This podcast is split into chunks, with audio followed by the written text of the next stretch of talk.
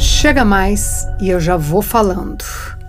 Essa história não é recomendada para menores de idade. Tirem as crianças da sala, do lugar onde está ouvindo, ou melhor, coloquem os fones de ouvido porque a história é cabeluda.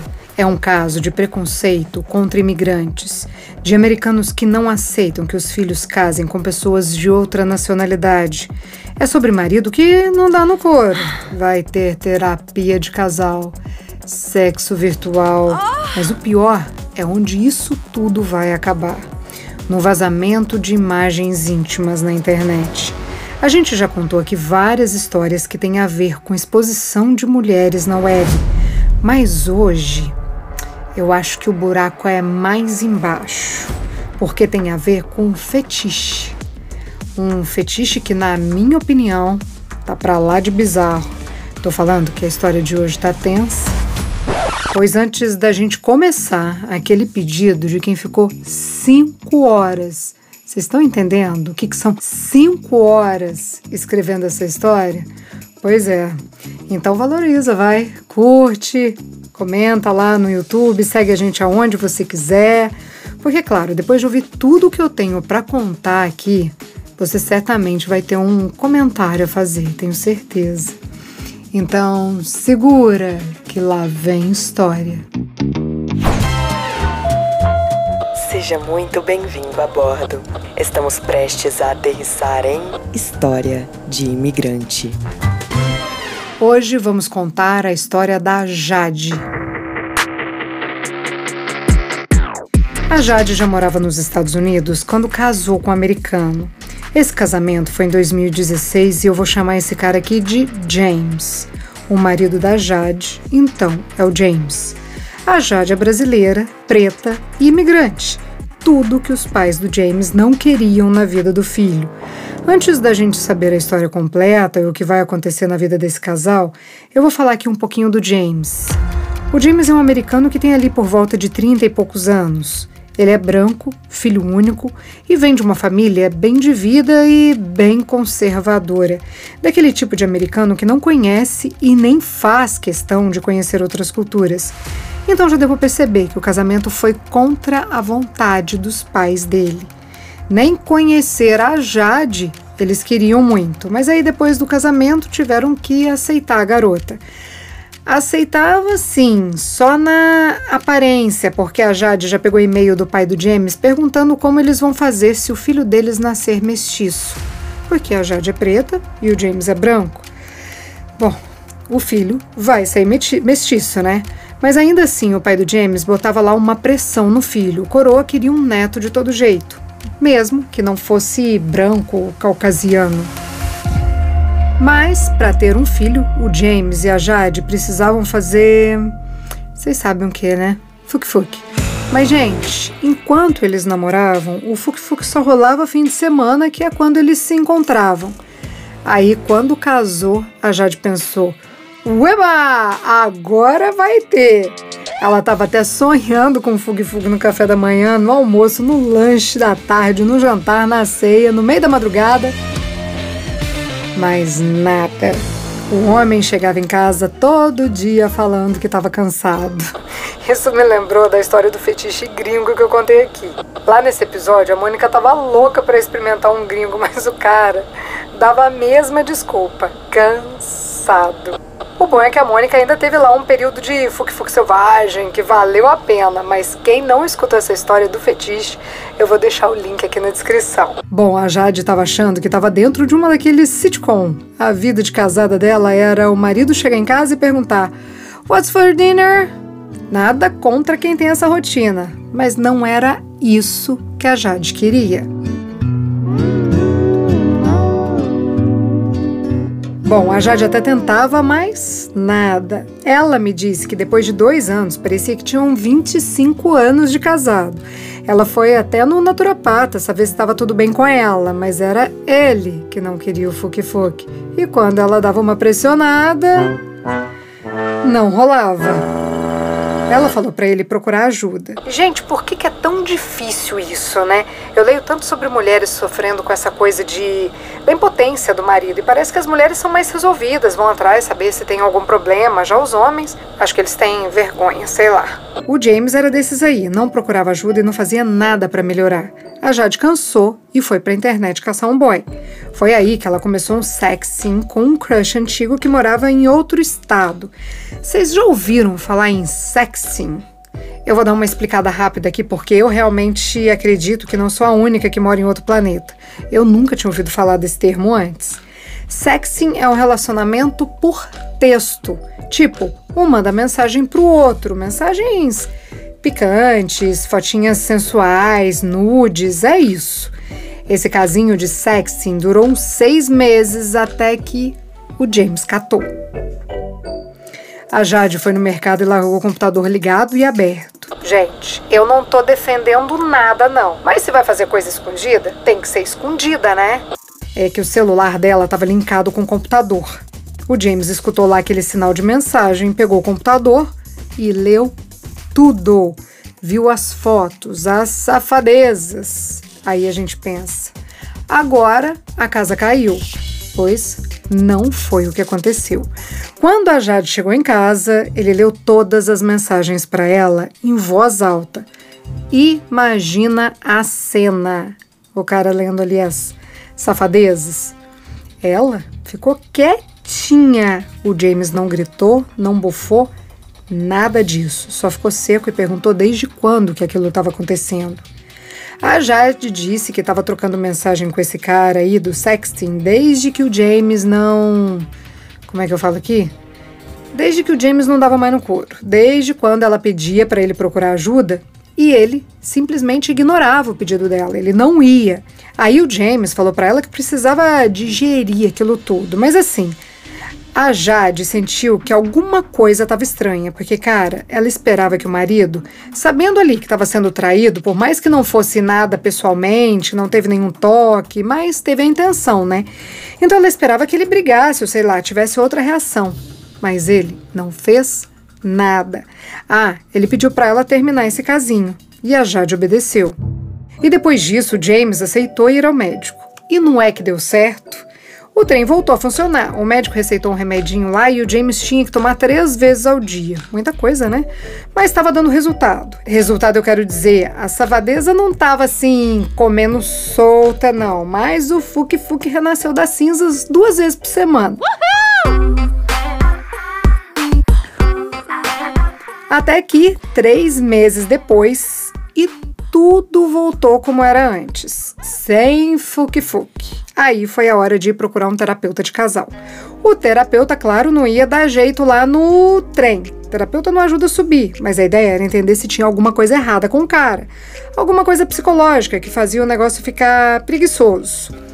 Nesse ponto, o terapeuta não ajudou muito não, mas falou algumas verdades que a Jade gostou. É que esse tempo todo, James estava pressionando a Jade para ter um filho, quer dizer, quando rolava o fuque-fuque, ele logo falava em filho. Daí o terapeuta jogou uma assim: você não defende nem a tua mulher da tua família, como é que vai proteger um filho mestiço? Ah, Jade gostou disso. Porque é verdade, né? O cara não tinha postura nenhuma ali de falar com os pais para interferir, para parar de interferir na vida dele. Pararem de mandar e-mail falando mal da Jade, mas se ele não tinha coragem de defender a própria esposa, como é que vai defender um filho que pode ser aí vítima de preconceito, né? Dependendo do estado que eles estão. Bom, depois de escutar essa aí, é que o negócio não funcionou mesmo. Essa época eles estavam vivendo igual dois amigos. Gente, eu não tô falando que isso é ruim, não. Eu penso assim: se tem um acordo entre o casal, tipo, os dois estão de boa com essa coisa de viver sem intimidade, tá tudo certo. O problema é quando um dos lados não tá satisfeito. Ah, a Jade descobriu depois que ele tinha parado de tomar o remédio. Gente, a mulher estava implorando para o cara fazer tratamento, implorando para ele tomar o remédio. Aí ele melhora e assim do nada abandona tudo? Estranho, né? Só sei que nesse rolo a Jade cansou do caro e os dois começaram a falar de divórcio. Ela foi pro Brasil nessa época passar as férias, mas quando voltou, parece que a vida dela virou de cabeça para baixo. Pois daí, depois que chegou nos Estados Unidos novamente, a Jade estava guardando as roupas dela. Ela estava ali desfazendo a mala e não sei por que cargas d'água, ela foi mexendo nas coisas do James. Eu acho que isso é muita coisa de intuição. Já falei sobre isso em outros episódios aqui, dessa coisa dessa intuição feminina. A Jade fuçou e achou o vidrinho de um remédio para libido no meio das coisas dele. Só que assim, ela estava no Brasil há semanas quando eles estavam juntos, ele se recusava a fazer o tratamento, ele não queria mais tomar os remédios. Aí ela vai para o Brasil e ele compra um remédio líquido lá para libido. Parece que não faz muito sentido, né? Tem coisa estranha nisso daí. Aí ela pensou: o quê? Tá me traindo.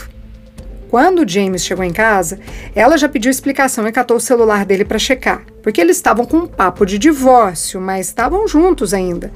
Então ela pegou o celular dele com a expectativa de encontrar um sinal de traição, uma conversa com outra mulher, alguma coisa assim. Mas o que ela descobriu foi muito pior.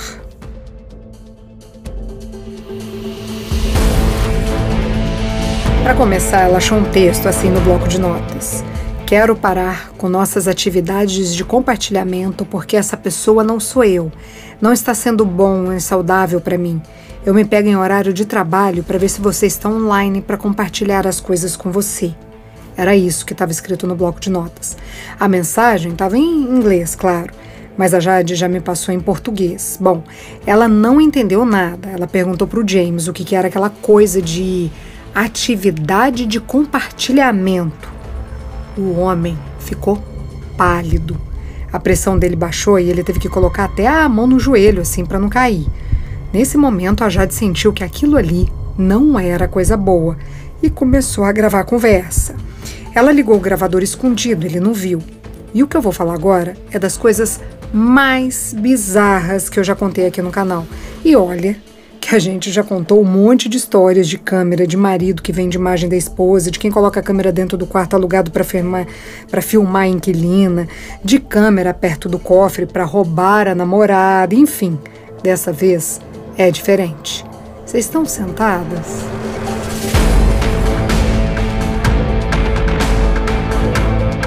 A Jade descobriu que o James compartilhava fotos dela na internet ela descobriu que o marido, o cara que ela estava casada há anos, participava de grupos virtuais onde homens casados exibiam imagens íntimas das próprias esposas.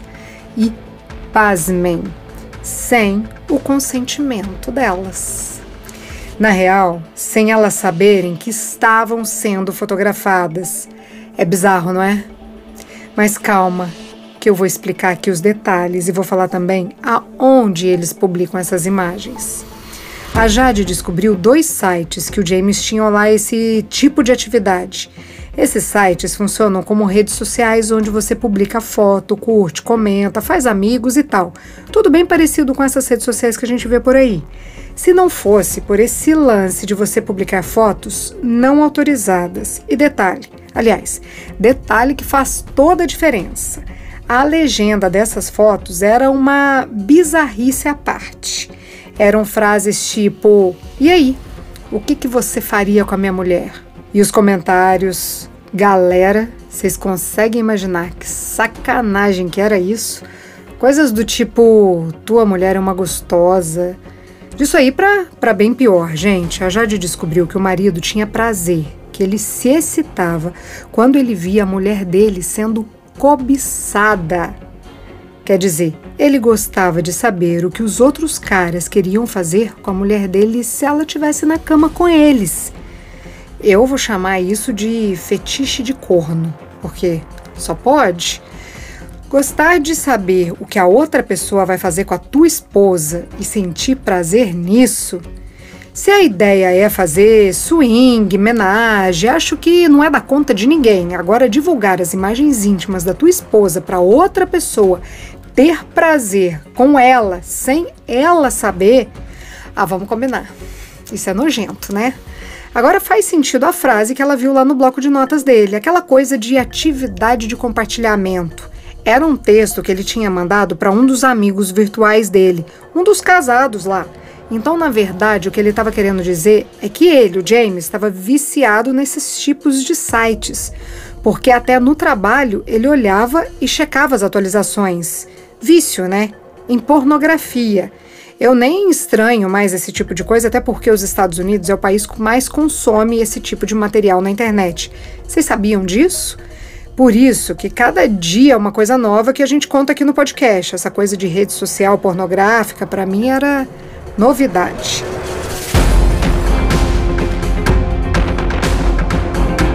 A Jade me falou que o James tinha no celular dele fotos sensuais que os dois costumavam tirar e mandar um para o outro, mas aquela coisa de, de brincadeira, fotos íntimas sim, mas íntimas ali, entre o casal, não para outras pessoas. Pelo menos era assim na cabeça da Jade. Acho que não na dele, né? Ela mandava as fotos para ele e depois pedia para ele apagar. Ela até checava para ver se ele eh, tinha apagado mesmo, mas ela não conhece o sistema operacional do celular dele. Então ela não via as fotos na pasta principal. Depois ela foi saber que ele fingia que apagava, mas as fotos todas ficavam lá no celular. Gente, na hora que a Jade soube disso tudo, ela ficou desnorteada. Quando ela descobriu esse universo paralelo aí que o marido dela vivia, ela não sabia nem como reagir. Não era só uma traição. Bom, aí o James catou uma mudinha de roupa, pegou todos os celulares, pendrive, DVD, computador, tudo que ele tinha de eletrônico, colocou tudo numa mala e saiu de casa. Naquela hora, a Jade estava tão chocada com o que tinha acabado de acontecer que nem se tocou que o James estava mais preocupado de levar os eletrônicos dele do que com a roupa, escova de dente, shampoo, essas coisas. Quando a gente sai de casa assim na emergência, a gente precisa de coisas de higiene básica, né? Não de um pendrive, por exemplo. Mais tarde, a Jade pegou o computador dela e foi mexer para saber mais como esses sites funcionam. E é assim: é um site que, quando você entra de cara, já dá para ver as fotos de mulheres peladas eu dei uma olhada lá para entender. Não tem filtro? Nenhum. Qualquer um entra. Tem só um recado que é proibido para menores de 18 anos. Mas a letra é tão pequena que quase não dá para ver. Pelo que eu vi, as imagens são em baixa qualidade e parece muito com fotos caseiras. Parece mesmo que foi uma foto que a mulher mandou pro namorado, mas enfim. Eu não me sinto muito confortável num ambiente desses e parei de ficar olhando. Já a Jade estava obcecada. Ela queria descobrir se tinham fotos dela lá. Bom, a primeira coisa que ela viu foi imagens que pareciam ter sido tiradas de câmeras escondidas. Tinha uma foto lá que a Jade me contou que foi feita de uma microcâmera instalada no chuveiro. Essa câmera gravava a mulher tomando banho de cima para baixo. Inclusive, tinha uma espécie de fórum sobre esse tipo de câmera. Eles ensinavam como instalar, qual era o melhor enquadramento e coisas desse tipo. Tinha uma outra foto que parecia que estava pregada num cesto, de frente para o box, no lugar ali onde a pessoa sai depois do banho para pegar a toalha. Aí a imagem era de uma mulher com a perna para cima, tipo secando a perna. Tinha outra de uma mulher tirando o lixo da casa vestida só de calcinha, uma coisa super íntima mesmo. E tinha uma foto do marido mostrando o antes e o depois da esposa grávida. E a pior parte: imagens do ato em si. Mas, como eu disse, não eram fotos consentidas. E em muitas dessas fotos é possível ver nitidamente que as mulheres não sabem que estão sendo fotografadas. Lembra que eu falei que tinha uns grupos que eram fechados? Então, a Jade criou usuários fakes com nome de homens para ver se conseguia entrar lá, para ver se ela descobria mais coisa. Tinha um grupo que chamava algo como Namorada e Esposas. Ela até tentou entrar nesse grupo com esses fakes, mas os caras sacaram que aqueles perfis eram de mentira. A Jade sabia o nome do perfil do James, mas ele deletou. Ela acha que o James foi orientado por algum advogado porque todo o rastro dele dentro desses sites foi apagado. A única coisa que ela tinha para rastrear era o nome do cara que o James trocava mais mensagens. Aquela da mensagem lá da atividade de compartilhamento. Então, esse cara. A Jade tentou falar com ele, se passando pelo marido. Ela fez um perfil fake até com o nome do James, o mesmo que ele tinha deletado mas esse amigo sacou que era fake. Enfim, a Jade conseguiu ter acesso ao tipo de conteúdo que o marido dela compartilhava. Ela viu o teor das conversas e sabia que tinha pelo menos seis meses que o James estava nesses sites. Só que a Jade me falou que ele tinha poucas fotos dela, dessas fotos mais íntimas. Ela me disse que para ficar nesses grupos, os homens tinham que ter uma participação ativa, quero dizer tinha que postar sempre. Daí, a dúvida dela é: se o James não tinha muitas fotos, o que, que ele estava postando nesses seis meses? O que, que ele falou que tinha que parar de compartilhar? Ela acha que ele tinha fotos dela que ela nem sabe que ele tirou. Câmera escondida, foto dormindo. Eu não duvido nada. Quando eu falei que a Jade ficou obcecada em entender tudo, é porque o nível de dedicação dela era alto. Tipo, durante um ano ela não fez mais nada da vida dela, a não ser pesquisar o perfil e bolar estratégias para conseguir entender quem era o marido dela, quem era aquele homem que ela estava casada. Ela chegou a fazer aqueles quadros de investigação que a gente vê em filmes, sabe? Que tem os post-its com informações e fotinhas dos suspeitos. Ela chegou a esse ponto. Eu tô rindo aqui porque de fora me parece assim um exagero, mas são as fotos dela, né? Que estão circulando, sabe lá onde? Não são as minhas. O fato é, a Jade sabia que o James frequentava esse ambiente, mas ela não tinha nenhuma prova disso. Ela não tinha prova de que as fotos dela estavam na web. A única coisa que ela tinha de prático era a gravação que ela fez quando descobriu que ele estava tomando remédio para libido e quando ela descobriu essa coisa toda aí dos sites, dos grupos, das fotos. Era uma gravação que ele assumia que ele tinha esse perfil e que ele compartilhava informações ali, mas não mais que isso.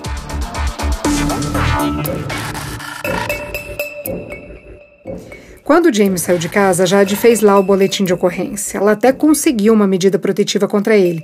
Mas depois de um ano, ela descobriu que esse BO não foi registrado como violência sexual, e sim como conselho. Eu não entendi muito bem como que isso funciona. Mas também nem importa, porque depois ela conseguiu reverter e registrar sim como violência sexual. Mas, gente, vamos combinar que esse tipo de crime é muito difícil da polícia juntar provas, né? A Jade até me falou que ele tinha um advogado cibernético, nem sabia que existia isso. Mas enfim, existe e deve saber muito bem como apagar todos os passos de um criminoso. Quando eu vejo histórias assim de mulheres que foram expostas na internet, eu sempre penso em ambiente corporativo. Porque nesses lugares, assim, dentro de empresas, existe uma concorrência. Eu fico imaginando um colega que quer derrubar uma pessoa lá e aí ele acha uma foto dessas na internet. Pode usar, né? Para desmoralizar um colega de trabalho, principalmente quando o assunto é mulher. E se for uma empresa mais machista, então aí a coisa fica feia, né? Porque a mulher talvez esteja tentando um cargo acima, e aí por causa de uma foto dessa pode acabar pondo tudo a perder. Então, não dá para ter um entendimento se o James não funcionava porque o prazer dele era essa coisa só virtual mesmo, ou se ele desenvolveu esse fetiche porque o corpo ali na vida real não, não dá sinal. Não sei, só sei de uma coisa dessas é pior que traição, porque se o marido dela tivesse uma outra mulher, era só largar e pronto, e vida que segue. Mas nesse caso, é a imagem da Jade que sabe-se lá onde foi parar. Se tá na web, é para sempre. Enquanto isso, James voltou para casa dos pais, está vivendo tranquilamente com a família conservadora que ele tem. Tenho até um ranço dessa coisa aí de família conservadora, que é família perfeita. Tá aí a família do James para provar que não. Essa é a história da Jade. Na próxima quinta-feira, a gente volta a falar de casamento entre brasileira e americano, mas desta vez o papo é completamente diferente. Ah, tem o lance de traição também, mas não foi virtual. Eu não vou dar mais detalhes aqui para não estragar o suspense, mas já falo para vocês que o final das contas a história é bacana, é surpreendente, é cheia de reviravolta. Então, não perde não. É na próxima quinta-feira.